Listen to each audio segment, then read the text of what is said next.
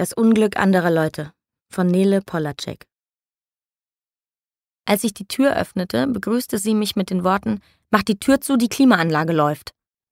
Im Auto waren gefühlte Minusgrade.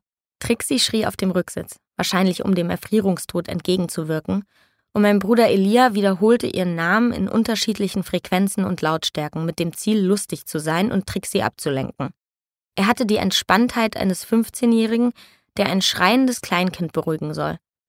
Nach wenigen Sekunden unterbrach Mama das verzweifelte Trixie, Trixie, Trixie meines Bruders. Eli, jetzt hör auf, ich hab dir tausendmal gesagt, dass du ruhig sprechen sollst, wenn Trixie schreit. Du sollst sie beruhigen. Es hilft nichts, wenn sie schreit und du schreist drüber, schrie meine Mutter über das Schreien ihrer Kinder. Doch Eli, mit Tränen der Verzweiflung in der Stimme, schrie weiter, während er magische Spielkarten in Trixis Gesicht drückte und seinen Text um ein Guck mal, Trixie erweiterte. Eli. Eli. Eli. schrie meine Mutter lauter, jetzt hör auf und nimm ihre Hand und halt deine Schnauze. Den letzten Teil schrie sie so laut, dass beide Kinder sich erschreckten und das Schreien kurz vergaßen.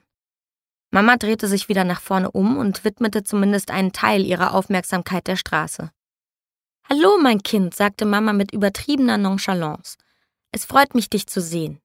Schön, nicht? antwortete ich mit ähnlich unechtem Lächeln in ihre Richtung.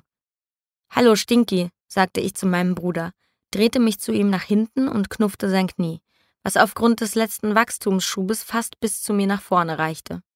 Eli antwortete mit dem ewig gleichen Hallo, Wohlrichi. Genau wie früher, als wir noch klein waren. Egal wie sehr man sich verändert, in der Familie bleibt man stets, wer man immer war.